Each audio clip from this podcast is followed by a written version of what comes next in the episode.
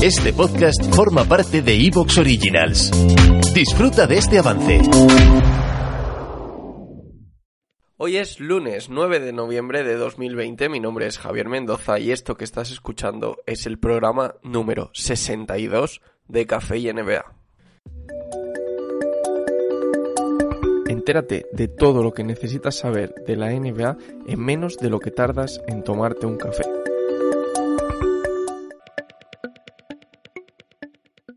La mayoría ya lo sabréis porque es una noticia que incluso ya adelanté en el último café del viernes pasado en el que os hablé del Scrow. Si no lo habéis escuchado, ir a escucharlo porque es importante. Pero bueno, como son buenas noticias, voy a repetirme un poco. La NBA y la NBPA, la Asociación de Jugadores de la NBA, han llegado a un acuerdo para comenzar la liga el próximo 22 de diciembre, cerrando un calendario de 72 partidos en el que se van a reducir al máximo posible los viajes para intentar aliviar el cansancio de los jugadores.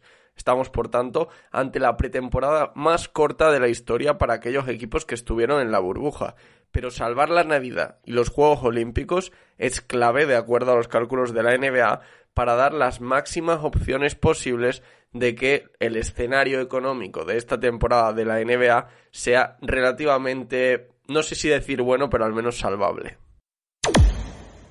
Se espera que el límite salarial para la temporada 2020 y 2021 se fije en 109 millones de dólares, con un impuesto de lujo en 132 millones, una cifra exactamente igual a la de esta pasada temporada y por tanto por debajo de los 115 millones que habían proyectado para esta temporada, es cierto, antes de la crisis del coronavirus.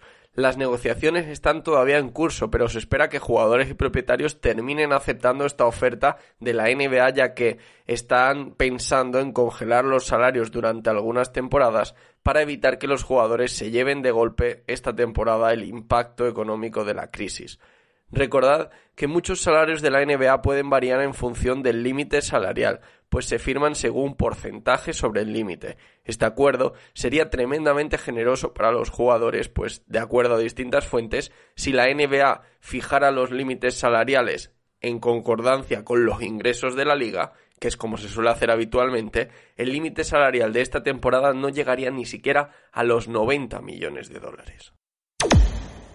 La NBA está dispuesta a crear esta misma temporada un torneo de entrada a los playoffs para las plazas 7 y 8 con un formato relativamente similar al play-in que jugaron esta misma temporada Memphis Grizzlies y Portland Trail Blazers en la burbuja. Lo cierto es que el formato funcionó extremadamente bien con unas audiencias que superaron incluso las de muchos partidos de playoff. El nuevo toque que estaría pensando en darle la NBA a este torneo sería el siguiente. Primero se enfrentarían séptimo y octavo con el séptimo como local para cerrar la séptima plaza al mismo tiempo que el noveno clasificado se enfrentaría como local al décimo clasificado.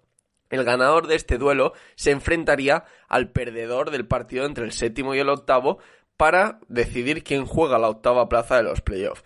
De esta forma, tanto noveno como décimo tendrían que ganar dos partidos para clasificarse para los playoffs, mientras que el séptimo y el octavo tendrían dos oportunidades para sellar su clasificación y se asegurarían al menos jugar uno de los partidos como local.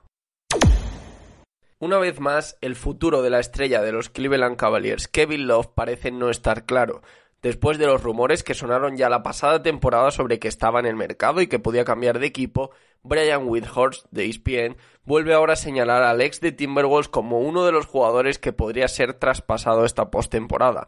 Estamos muy lejos de ver la mejor versión de Kevin Love, de hecho, y esto es una opinión personal nunca llegó a mostrar su máximo nivel en Cleveland. Pero lo más preocupante es que desde la marcha de LeBron tampoco haya sido capaz de dar ese paso adelante y volver a mostrarse como el jugador franquicia de un equipo.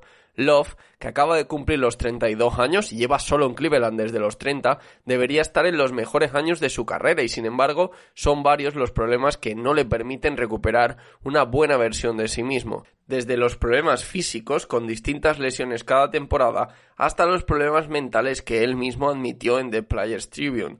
Por cierto, un Kevin Love que ha financiado hace poco la apertura del primer gimnasio en todo el mundo dedicado exclusivamente a la salud mental, así como ha realizado una generosa donación de 500.000 dólares para estudiar las enfermedades mentales.